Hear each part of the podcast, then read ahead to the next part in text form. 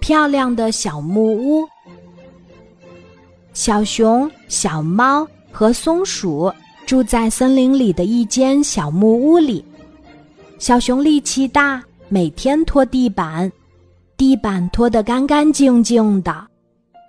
小猫很勤快，每天擦窗子，擦得锃亮锃亮的。松鼠真灵巧，每天洗盘子、洗碗，洗得清清爽爽的。客人来了，小公鸡和小黄狗说：“哟，地板是谁拖的？窗子是谁擦的？盘子和碗是谁洗的？真干净。”有一天，小熊不想拖地板了，打算出去找蜂蜜，就说。地板一天不拖没关系。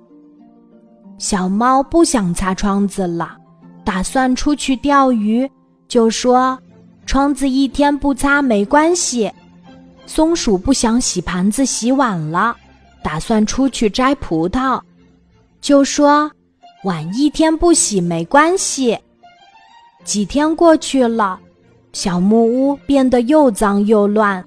瞧，老鼠钻进屋里。正在啃盘子里的剩余骨头呢。鹅妈妈走进了屋子，奇怪地说：“这小木屋怎么变得乱糟糟的？”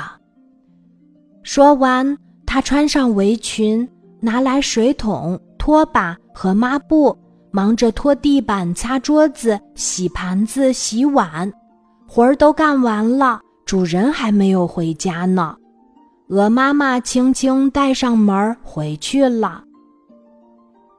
黄昏，小熊、小猫和松鼠回来了，看见小木屋干干净净的，都很纳闷儿，但谁也没开口。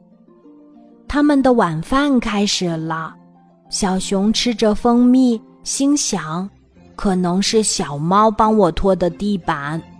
小猫吃着鱼，心想：“可能是松鼠帮我擦的窗子。”松鼠吃着葡萄，心想：“可能是小熊帮我洗了盘子和碗。”吃过晚饭，大家洗脸睡觉。